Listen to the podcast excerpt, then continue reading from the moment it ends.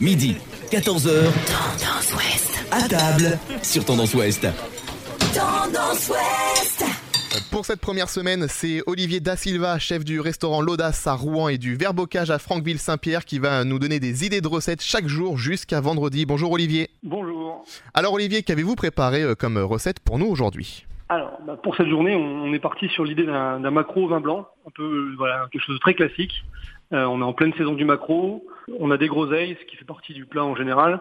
Donc, euh, donc le voilà, on va, on va préparer gentiment un macro, euh, travailler différemment avec euh, une tombée d'échalotes et quelques groseilles. Alors comment on le prépare? Alors, il suffit, alors vous demandez à votre poissonnier de vous lever, euh, de vous lever votre macro pour vous enlever les filets, ça vous simplifiera un peu la tâche. Après, vous juste le désarrêtez délicatement, vous le retournez, vous incisez la peau très finement, et, ce macro, on le cuira au dernier moment à la flamme. Donc là, on va le désarrêter, inciser la peau, de, côté peau inciser légèrement, on va lui mettre un filet d'huile d'olive, du sel, du poivre, et on va le cuire à la flamme tout doucement au chalumeau, et hop, on y va avec ça. Et bien avant ça, on fera une tombée d'échalotes au beurre, donc euh, juste des, échalotes émincées qu'on va faire suer au beurre. On va les mouiller avec un bon, donc pour deux échalotes, on va dire un bon verre de vin blanc. Et ça, on va le faire cuire jusqu'à la réduction complète du vin blanc. On va assaisonner de sel, poivre, rectifier légèrement l'assaisonnement si on voit que c'est un peu acide avec le vin blanc. Et ben là, on y rajoutera un tout petit peu de sucre pour casser l'acidité. Et au dernier moment, donc on, déposera cette tombée d'échalotes un peu tiède avec le petit jus au vin blanc dans l'assiette, le filet de maquereau qu'on passera à la flamme juste pour le mi-cuire. Donc on fait attention à ne pas le cuire trop longtemps, ça va cuire très vite, en, en 1 minute 30 il est cuit. Et on le dépose sur la tombée de- de- d'échalote au vin blanc, on met quelques, quelques petites groseilles autour pour amener un peu encore de- d'acidité et de sucré, et, et on termine avec quelques petites herbes, et on déguste ça tiède en terrasse avec le soleil qui revient. À table Eh bien aujourd'hui, on va partir sur, euh, sur, euh, sur une entrée qui sera plus végétale avec le, le chou-fleur. On est, on est pareil en, en saison de chou-fleur, les, les choux arrivent. Euh, donc, donc on va prendre un, un beau chou-fleur, idéalement prenez-le chez un maraîcher, plutôt bio. Après en supermarché ça marche aussi, mais favoriser le, commerce local. Et euh, donc ce chou-fleur, vous, avez vous allez le, le- découper en, en en petites sommités. Euh, on va le faire cuire dans, de la crème et du lait. Donc euh, on va dire trois quarts de lait et un quart de crème. Donc vous mettez votre chou-fleur dans une casserole, le lait et crème à hauteur, vous laissez cuire une heure, une heure et demie s'il faut pour que ça soit très très bien cuit. Ensuite vous, allez l'égoutter, le mixer finement avec une partie de, de, de la crème et du lait qui a servi à la cuisson sans tout mettre pour garder une texture quand même. Et vous allez pouvoir gérer comme ça votre, votre texture et votre épaisseur de, de velouté. Une fois ce velouté fini, vous l'assaisonnez qu'avec du sel, pas de poivre, sinon on verra les petits morceaux de poivre dans, le- dans le crémeux blanc, ça va pas être très beau et on met ça au froid. Donc au moment de servir, vous allez dans une assiette creuse déposer euh, une ou deux louches de, de votre velouté glacé de, de chou-fleur. On peut le faire avec des crevettes, on peut le faire avec du poisson. Moi je rajoute toujours un peu un, un, un effiloché de poisson, hein, du cabillaud, du lieu, ou ça peut être une crevette. Vous disposez votre petit morceau de poisson ou de crevette dans, dans votre velouté, euh, quelques petites pointes d'herbe. Euh, si vous voulez vous faire plaisir, vous prenez un, un chou-fleur violet. Euh, ça fait beaucoup maintenant, ils les font, ils les font en vert, en violet, en jaune, et vous râpez un tout petit peu de, de chou-fleur couleur par-dessus et, et, et à déguster comme ça avec un petit filet d'huile d'olive. Euh, pareil, on peut rajouter une petite pincée de fleur de sel, c'est toujours sympa sous la dent.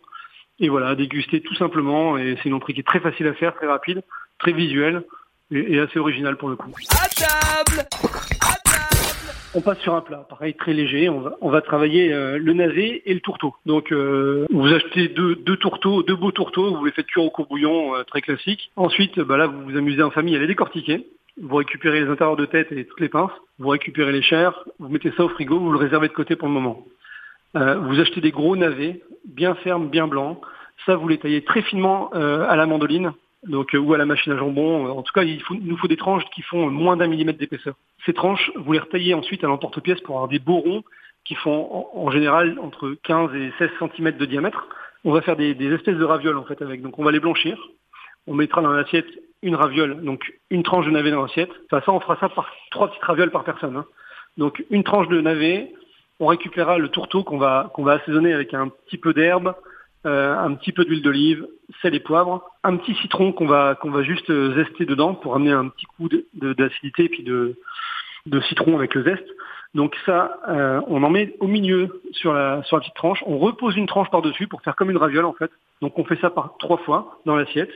Et, et pour accompagner cette cette raviole de, de tourteau et navet, on, on va y faire une, une émulsion euh, d'un beurre noisette. Donc en fait, on va on va juste porter en cuisson euh, un beurre euh, couleur noisette, hein, c'est ce qu'on, c'est ce qu'on, c'est le terme que ça prend en cuisine.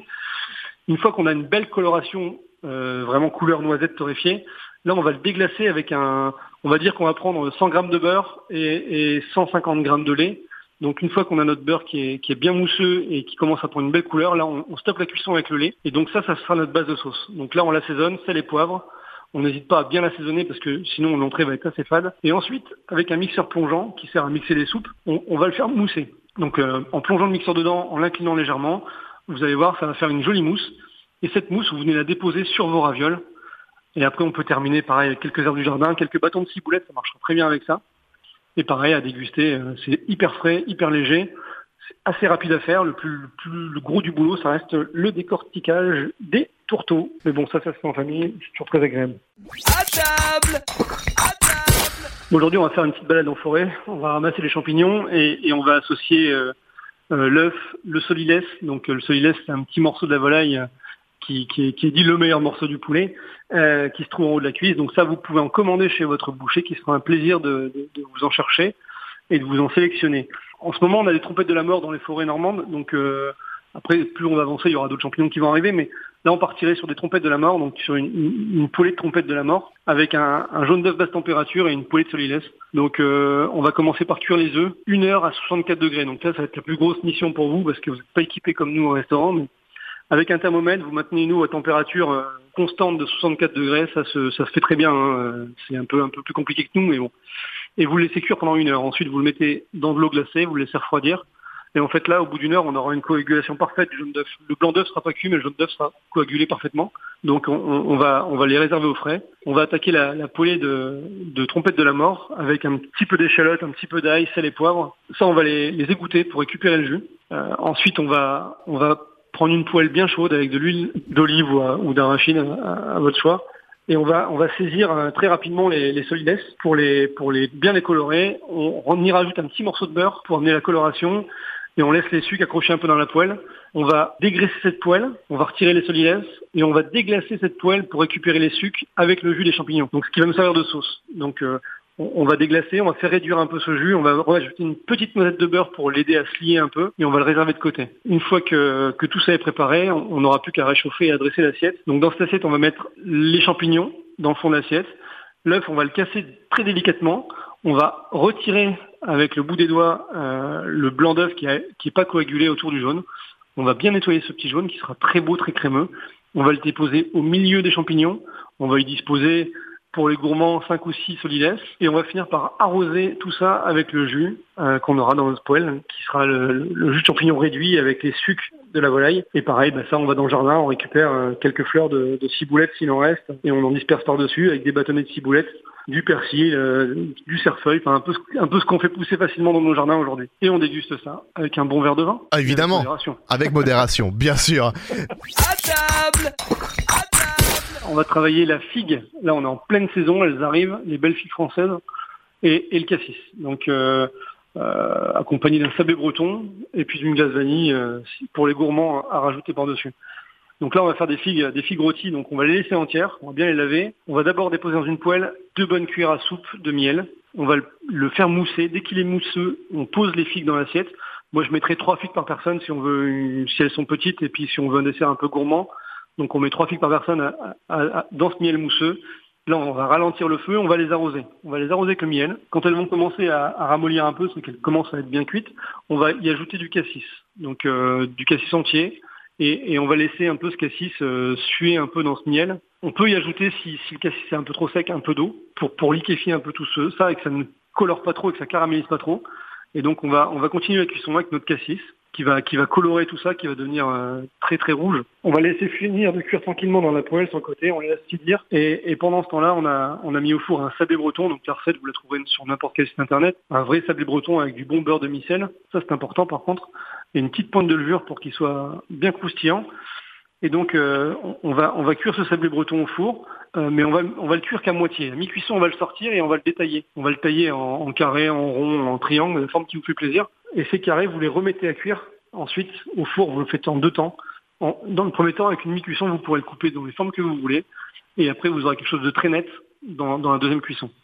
Donc ensuite, au milieu de l'assiette, vous déposerez votre, votre, vos petits ronds, votre carré ou votre triangle de sablé. Vous posez vos figues à côté ou dessus et vous terminez avec une petite boule de glace et le petit jus tout tiède euh, des figues. Et, pour moi, ça c'est un dessert hyper gourmand. La figue, elle va être confite à l'intérieur. Euh, on les laisse bien entières, comme ça vous avez la surprise quand, vous l'ouvrez avec vos couverts hein, de découvrir l'intérieur de la figue qui est, qui est tout confit et parfumé au cassis. Pour moi, c'est un dessert qui est juste parfait. Vous avez la sucrosité avec le miel et la figue. Vous avez l'acidité du cassis. On a un super équilibre. Et pour les gourmands, je vous dis, la petite boule de glace vanille qui va bien. Et on a de très bons artisans en Normandie qui font ça très très bien. Eh bien, merci Olivier Da Silva pour cette recette. Et merci d'avoir été avec nous euh, durant toute cette semaine. Euh, je rappelle que vous êtes euh, chef au restaurant L'Audace à Rouen et du Verbocage à Franqueville-Saint-Pierre. Merci Olivier, à bientôt. Merci à vous, à très vite. Au revoir. Midi, 14h. À table avec Alex sur Tendance Ouest. Podcast by Tendance Ouest.